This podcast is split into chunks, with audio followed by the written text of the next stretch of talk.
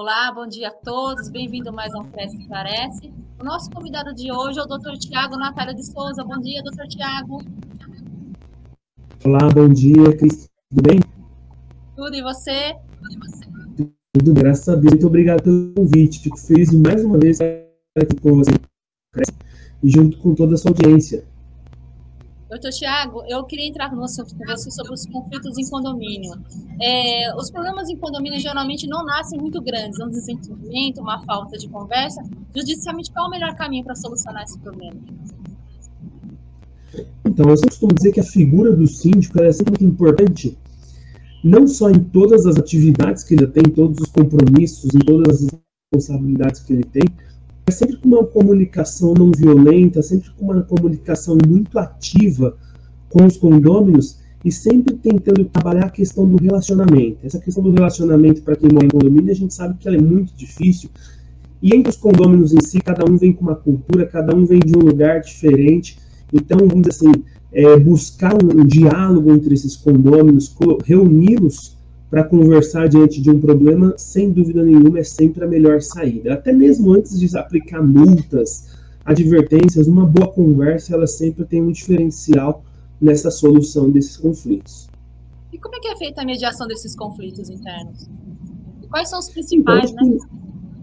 Perfeito. Esses principais conflitos que a gente tem nos condomínios hoje em dia, eles estão relacionados aí, sempre a gente fala das letras C no, da letra C no condomínio, né? Que envolve cachorro, abrangendo como um todo pet, que envolve o carro naquela questão de estacionamentos, vagas de garagem, todos esse tipo de problema, até mesmo cano, quando a gente fala de infiltração ou algo do tipo, e até mesmo calote quando a gente envolve questão da inadimplência. De um modo geral, vamos dizer assim, os problemas nos condomínios, eles, é, eles nascem muito pequenos, de fato, como você disse, mas eles precisam ser solucionados. E sem dúvida nenhuma, quando a gente traz a questão da mediação para os condomínios, passa sim a ser um diferencial, porque a gente dá uma oportunidade para que os condôminos entre si eles resolvam os seus problemas antes de que isso seja levado ao judiciário. Na verdade, levar tudo ao judiciário não é uma boa nem para o condomínio, é, nem para o síndico, nem para o condômino de uma forma geral. Mas sem dúvida nenhuma, se nós tivermos como implantar uma mediação no condomínio, isso aí vai solucionar os conflitos. E como é que o corretor de imóvel pode auxiliar, auxiliar nesse processo, na, na, aquisição ou locação de imóvel, e evitar que esses problemas se repitam nos novos moradores? Então, eu, acho, eu, eu entendo que o corretor de imóveis ele é uma figura essencial por conta de que ele é quem traz, vamos dizer assim, a, a pessoa para dentro do condomínio, ele é quem está fazendo aquela figura de trazer, às vezes, aquela pessoa que mora numa casa que não tem o conhecimento. Então, os primeiros os primeiros ensinamentos, ele acaba vindo do próprio corretor naquela conversa, perguntando para a pessoa o que, que, ela entende do condomínio, o que, que ela não entende, e ali passar os primeiros rudimentos do que é morar em condomínio. Sem dúvida nenhuma, se ele tiver acesso a informações do próprio condomínio com regras específicas, vai ajudar bastante. Mas é muito importante que ele sempre informe a questão de que existe um regulamento interno, que existe uma convenção de condomínio, isso precisa ser cumprido dentro do condomínio. E como é que fica a relação entre o síndico e o corretor de imóveis? Como é que deve ser essa relação? Quais os limites? Uma boa relação, para ter uma boa relação. Entendi. Eu que esses nunca devem ser inimigos, até porque, na verdade, eles se ajudam muito no condomínio. Então essa, essa relação ela tem que ser muito amistosa, é uma relação de muita parceria, até porque o síndico ele é importante de, de fato para viabilizar e facilitar a vida do próprio corretor dentro do condomínio, que tem que ter o acesso garantido depois de autorizado pelo proprietário, e sem dúvida nenhuma, que tendo um bom relacionamento entre si, é, vai viabilizar a melhor convivência em condomínio.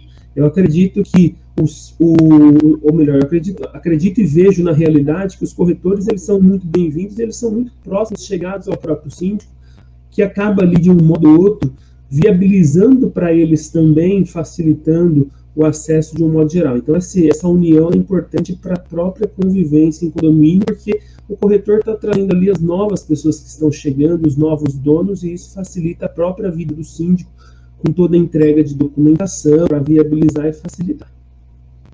E como é que fica, é, como é que é, é, é, é, feita a valorização do trabalho do corretor de imóveis junto a, a quando se trata de imóveis condominiais? Porque muitas vezes existe certas confusões de relação. E como é que faz para valorizar o trabalho do profissional?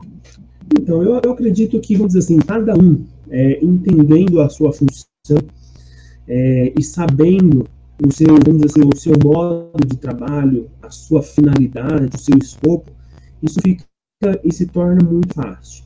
Hoje nós temos que entender o seguinte, principalmente as pessoas que moram em condomínios, síndicos, administradores, é que o corretor, ele é um representante, na maioria das vezes, do próprio proprietário atual. E ele está exercendo um trabalho. E um trabalho que é muito, muito necessário no ambiente dos negócios. Esse trabalho visa, dentre outros, alguns dos direitos de propriedade do próprio condômino. Então, entre eles, o direito de usar, de fruir, o direito de gozo, e isso entra, obviamente, a questão da locação do imóvel, de trabalhar o apartamento, é uma locação, sem dúvida nenhuma, que é essa fundamental de tudo isso para realizar essa locação, essa intermediação, vai ser sim o corretor. Então, ele, quando autorizado pelo proprietário, entre aspas, ele não pode ter nenhum tipo de limitação. E é muito importante que o síndico conheça isso, exatamente para que ele não venha cercear o direito do próprio proprietário que tem de exercer dentro da sua locação, seja a utilização, seja a fruição, seja a locação e assim por diante. Já o, o, próprio corretor é interessante também que conheça as normas do condomínio, seja através do síndico que vai passar essas informações, ou através do próprio condomínio proprietário, que vai viabilizar isso para ele de modo que ele não venha ter nenhum tipo de conflito ali com as regras do condomínio. Então, essa união, essa valorização entre um e outro, cada um entendendo seu papel, sem dúvida nenhuma, ele facilita aí o dia a dia é, do trabalho de ambos. Então, eu ia entrar nessa questão. Existem normas que precisam serem seguidas né, dentro do condomínio. E, e algumas normas é, podem entrar em conflito com a função do corretor de imóveis. Como é que o corretor de imóveis pode fazer as coisas para não ter esse tipo de problema na hora que ele for entrar no condomínio e ter acesso ao imóvel na negociação? Então, aí eu sempre parto do seguinte pressuposto. É interessante que ele busque através do próprio proprietário mesmo Quais são essas regras do condomínio? Essas regras do condomínio, sem dúvida nenhuma, elas podem estar previstas na própria convenção, mas a convenção vai trabalhar de uma forma mais geral, de uma forma mais de direitos e deveres, assembleias, regras maiores. Normalmente essas regras ela tem no próprio regulamento interno, onde ele aponta quais são os horários de visita, os horários em que pode se receber o prestador de serviço e assim por diante. Então essas regras, sem dúvida nenhuma, ele precisa, se o proprietário não passou, buscar direto do próprio condomínio, buscando ali saber quais são os detalhamentos em termos de horário para que ele efetue a melhor prestação de serviço dentro do condomínio. É interessante também que o síndico seja muito proativo. Proativo quando eu digo o seguinte, às vezes não, porque a gente vai esperar ter essa pergunta ou ter algo, vamos dizer assim, com uma burocracia muito grande, sendo que a gente já pode ter um, um pré-informativo, um, um informativo pré-pronto, na própria portaria, onde ao corretor chegar e já entregue para ele as regras, ele passa daquele momento em diante não só resolver e viabilizar aquela visita, mas ele já começa a se programar para as próximas visitas, trazendo ali sempre o melhor horário, sempre o melhor é, atendimento ali ao próprio condomínio e suas normas. O que a gente tem que sempre destacar é o seguinte: a questão de é, inviabilizar o trabalho de um, é, isso não pode existir dentro do condomínio. O, o, o, corretor ele fala em nome do proprietário e tem autorização em nome do proprietário. Então, em última instância, ele precisa ali viabilizar o seu trabalho e fazer o seu, o seu negócio. É importante o corretor ter informações técnicas do condomínio, então é, é preciso ele se informar em relação a tudo antes de ingressar no condomínio para fazer a negociação do imóvel. Exatamente. E olha o detalhe também, fora isso, até para que ele possa intermediar, como ele está trabalhando na intermediação, é importante que ele tenha informações sobre as regras do condomínio para ele viabilizar essa informação de, melhor, de forma mais qualitativa, melhor para o seu cliente. Porque às vezes ele tem um cliente que ele tem, vamos dizer assim, algumas é, personalizações em termos do que ele busca. Então, quando, quando o próprio corretor passa a ter noção das regras, ele consegue, além de qualificar e filtrar melhor, ele consegue passar a esse futuro comprador, a esse futuro é, locatário, as regras de um modo geral, de modo que ele consiga aplicar o melhor, é, entre aspas, filtrar o melhor apartamento, o melhor cliente ao melhor é, contato que ele tem. Então, isso é muito importante também, essas regras. E o Cresce disponibiliza o livro do condomínio, que são registradas todas as visitas. O senhor acha que isso colabora para uma medida de segurança para todos, tanto para o condomínio, para os corretores, para os condôminos? Sem dúvida nenhuma, até porque um dos principais itens que as pessoas que moram em condomínio elas buscam é sem dúvida nenhuma a questão da segurança. E a questão da segurança, eu costumo dizer que ela não tem, vamos dizer assim, é, não é, ela não é exclusiva de, uma único, de um único ente. A segurança tem que partir de todos. E quando a gente parte do nível da segurança, seja ela através do próprio livro do Cresce ou através do próprio corretor que tem seus meios e caminhos de guardar a informação, seja através do síndico, do condômino, do locador, do locatário, mas ela é sempre muito importante e ela viabiliza a melhor convivência dentro do condomínio. Até porque nós temos o próprio Código Civil, que ele diz que se um condômino for contra a segurança dos demais condôminos, aí ele pode acarretar até uma advertência na reincidência uma multa. Lembrando que ele não fala somente da segurança, ele fala também da saúde, do sossego, mas a segurança como um pilar do qual nós estamos discutindo aqui, ela é sem dúvida nenhuma um requisito necessário para que a gente possa viabilizar essa visita dentro do condomínio e não somente viabilizar a segurança dos próprios condôminos, mas das pessoas que também estão visitando o próprio condomínio. Então, isso aí, sem dúvida nenhuma, como um pilar muito importante, ela tem que ser aí obedecida e o CRES faz muito bem quando ele cria caminhos para que possa cada vez mais ter registro de segurança, da mesma forma como o condomínio também busca ter os seus. Doutor Tiago, saindo um pouco do trabalho do corretor e, e, e entrando na parte da pandemia, é, quais foram os efeitos da pandemia no cenário do condomínio? Quais foram as mudanças, as dificuldades e o que extrair de bom de tudo isso? Então, nós tivemos aí, vamos dizer assim, uma grande reviravolta, né? A gente costuma dizer que antes da pandemia nós tínhamos uma realidade, durante a pandemia, naqueles picos maiores, nós tínhamos outra, e hoje a gente está, entre aspas, voltando para um, algo que nós tínhamos no passado, só que pensando de forma muito diferente, com coisas muito novas. Então, nós temos diversos aspectos diferentes. Nós podemos falar, por exemplo, sobre o aspecto da própria utilização da área de lazer e da área de, da, das áreas comuns do condomínio, que antes da pandemia nós não imaginávamos, por exemplo, um síndico se utilizando do seu poder e fechando de fato uma área comum. Algo que para todos era, assim, inconcebível uma situação dessa. Mas diante de momentos bastante, vamos dizer assim, é, acentuados da pandemia, ali na, em março a junho, julho de 2020, nós tivemos o síndico tendo que, de fato, fechar as áreas de lazer e até mesmo sem assembleia, porque nós estávamos num período, que também é um outro efeito da pandemia, que nós não podíamos se reunir presencialmente. E nós também não tínhamos a realidade da reunião ou da assembleia de modo virtual. Embora muitos defendiam que ela nunca foi proibida, nós tínhamos essa questão de que é, nós não tínhamos como proibida, mas não era, não fazia parte da nossa cultura. E não fazendo parte da nossa cultura, a gente tinha uma certa dificuldade de implementar. E chegou num momento que ou nós fazíamos uma assembleia virtual, ou seja, pelos meios eletrônicos, ou a gente não tinha condição de se reunir, porque até a reunião presencial ela foi proibida. Então, os efeitos da pandemia, ele entrou no aspecto da própria Assembleia como um todo, que nós passamos a ter num modelo diferente.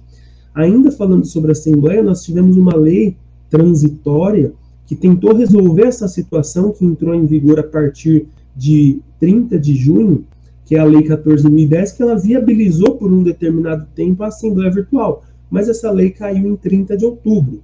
Então, nós voltamos a uma situação muito difícil da qual a gente não tinha condição de se reunir. Então, nós tivemos, o aspecto da pandemia na, nas assembleias, tivemos no fechamento das áreas comuns, que os síndicos de forma muito de, que foram protagonistas em fazer o fechamento na hora adequada, também fizeram a sua abertura ao decorrer do tempo, conforme a flexibilização. Tivemos aspectos também voltados à própria cobrança, que as pessoas, alguns partilham por desconto, suspensão de rateio, etc. E o resultado de tudo isso? O que, que nós possamos, o que, que nós trouxemos de diferente para tudo isso? Sem dúvida nenhuma, a resiliência, porque nós passamos a entender o quanto é necessário é, nós, nós sermos resilientes a toda essa situação. Os síndicos saíram mais fortalecidos, nós passamos a entender o quanto é importante a figura do síndico no condomínio e tenho certeza que os próprios condôminos olharão diferente, perceberão diferente e votarão diferente para o futuro. Nós percebemos também a questão da própria assembleia de modo virtual, que foi uma inovação que agora veio até através de uma lei para nós regularmos a situação. Então nós tivemos aí diversos pontos é, favoráveis aí que nós aprendemos com tudo isso. É, e, com, e, com, relação aos procedimentos de cobrança dos condomínios, existe alguma fórmula secreta? Como se comportou na, a inadimplência na época de pandemia? É, como é que foi esse período com relação a, a, aos pagamentos dos condomínios? Então, na época da pandemia, de verdade mesmo, nós achávamos que seríamos assim é, muito pior. Essa foi a grande realidade, pelo menos diante do, dos prestadores de serviço, das administradoras que a gente conhece, é, foi mais ou menos um raciocínio igual. Nós pensávamos que ia ser muito pior. Todavia, graças a Deus, não foi tão cruel assim. A inadimplência nos condomínios, sem dúvida nenhuma, ela cresceu um pouco, mas ela não cresceu absurdamente. Sem dúvida nenhuma, foi muito importante os jurídicos de condomínio atuarem muito mais forte, de modo a mostrar ao condomínio inadimplente a importância de pagar o condomínio e não deixar essa responsabilidade de lado, dado o fato de que o condomínio também tem as suas obrigações, entre elas folha de pagamentos, funcionários, as próprias empresas concessionárias de consumo, seja ela de luz, de água, de gás e assim por diante. Então, sem dúvida nenhuma, trouxe um impacto não tão absurdo como esperávamos. Agora, quando a gente fala de cobrança como um todo, é, regras, vamos dizer assim, secretas acerca desse ponto, eu sempre costumo dizer o seguinte: o importante é, entre síndico e escritório de advocacia, ter uma sinergia muito grande e ter regras claras entre eles. As regras claras entre síndico e jurídico faz com que a inadimplência seja observada e seja, entre aspas, trabalhada de um modo diferente. Então, por exemplo, um condomínio vence no dia 10, e aí normalmente eles colocam lá 30 dias de um prazo bancário, de uma tolerância bancária. Após esse momento, se fica muito claro que o pagamento é através do jurídico, certamente o próprio condômino que sabe que vai ter uma penalidade por isso, ele já evita de deixar ir para o jurídico para não ter uma penalidade maior. Isso já evita a inadimplência. Se o jurídico trabalhar bem essa cobrança, envolvendo cartas, cobranças, WhatsApp, etc., e num prazo de mais ou menos uns dois, três meses, ele garantir ao síndico que ele consegue distribuir as ações das pessoas que não procuraram para fazer acordo, a pessoa que é o condomínio na ponta final, ele começa a entender a regra muito mais fácil. O próprio síndico, dali em diante, passa a fazer a sua lição de casa, que é em respeito ao adimplente, fazer a cobrança e, se for o caso, entrar com as ações que são necessárias. Isso, sem dúvida nenhuma, já diminui a inadimplência como um todo e o síndico passa a ter segurança de que os procedimentos estão sendo feitos de forma correta. E tendo essa segurança e passando isso para a Assembleia, a própria Assembleia vai entender que a parte da inadimplência foi bem cuidada. E que se ainda existe assim um problema de conta, às vezes o problema não é da inadimplência, e sim realmente de um aumento de condomínio, de uma receita menor do que a despesa e assim por diante. É, doutor, é, entrando na parte de violência, como é que o senhor analisa a violência que tem ocorrido dentro dos condomínios, principalmente na época de pandemia? E o que, que tem sido feito para apartar essa situação? Então, nós tivemos aí, vamos dizer assim, é, recentemente diversos casos aí que foram viralizados na internet, que eles foram pautas de jornais envolvendo violência contra o síndico. Tivemos alguns casos mínimos ínfimos de violência de síndico contra condomínio? Tivemos. Mas na maioria das vezes é sempre uma violência que ela vem de forma injusta contra o síndico. Inclusive diversas comissões de advocacia condominial Brasil afora fizeram nota de repúdio, diversas instituições fizeram nota de repúdio a esse tipo de situação. Sem dúvida nenhuma que todo, todo e qualquer tipo de violência ela tem que ser proibida, ela tem que ser denunciada. Mas quando a gente fala da violência em condomínio, é muito importante que os próprios condôminos, isso chegue nas assembleias, eles tenham cada vez mais, vamos dizer assim, eles tenham, entendam cada vez mais as regras do condomínio, para que quando as regras chegarem até eles, eles não vejam como algo injusto ou como algo que está sendo pegado no pé somente de uma pessoa, mas sim de um modo geral, para que eles entendam a, as regras e que eles não venham a quebrá-las. E quando, entre aspas, advertidos ou até mesmo multados, que eles não venham a ter esse tipo de reação. Essas questões de casos de violência, a gente sabe que isso é caso de polícia. E quando a gente está diante de uma violência, a gente precisa de fato fazer a denúncia e a orientação que a gente passa para o síndico é a seguinte: o síndico tem que ir a fundo, ele tem que fazer boletim de ocorrência, ele tem que, se for o caso, denunciar para que isso não ocorra. Modos de diminuir essa violência, sem dúvida nenhuma, são como se fossem aquelas políticas públicas de informativo, de diálogo, de mostrar de regras claras dentro do condomínio para que isso seja diminuído. Mas violência em si a gente tem que coibir com polícia mesmo, é caso de 190. Isso inclui também a violência doméstica, né, doutor?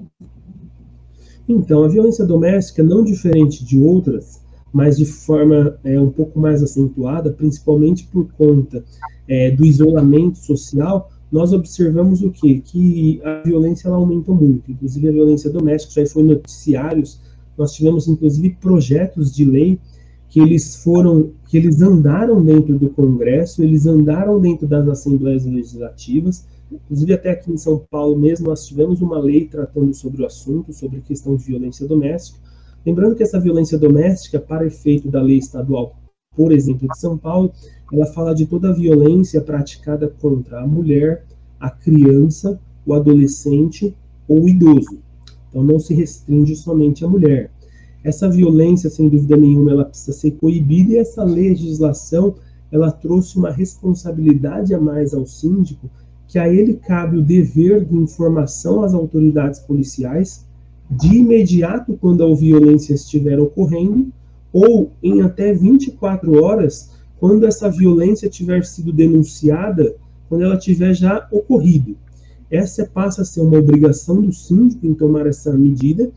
A gente faz uma crítica não contra a lei em si, contra a intenção da lei, que é diminuir a violência, mas contra ao ponto de nós só atribuirmos essa responsabilidade de denúncia ao síndico, quando na verdade deveriam todos nós, até por sermos cidadãos, é, atender essa responsabilidade, fazer frente a essa responsabilidade de fazer as denúncias. Então não teria sentido, Cris, imagina você como síndica agora, você estando aqui no seu trabalho, você recebe uma ligação de um condômino para avisá-la que você tem que fazer o contato com a polícia porque tem alguém sendo agredido dentro de casa por uma violência doméstica? Sim. Quando essa pessoa, na verdade, ela poderia fazer essa denúncia.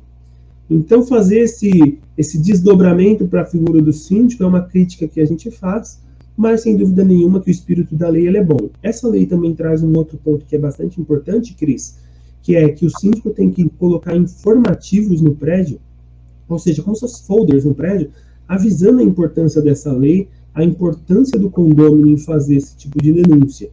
Então, é mais uma lei aí que a gente via, viabiliza a diminuição da violência. Nós temos outros projetos de lei federais voltadas a esse assunto, algumas com um texto até melhor do que nós temos na, no, na esfera estadual, mas sem dúvida nenhuma é, que isso, sendo é, qualquer tipo de legislação que a gente possa trabalhar e regulamentar esse assunto, passa a ser importante para a vida em condomínio.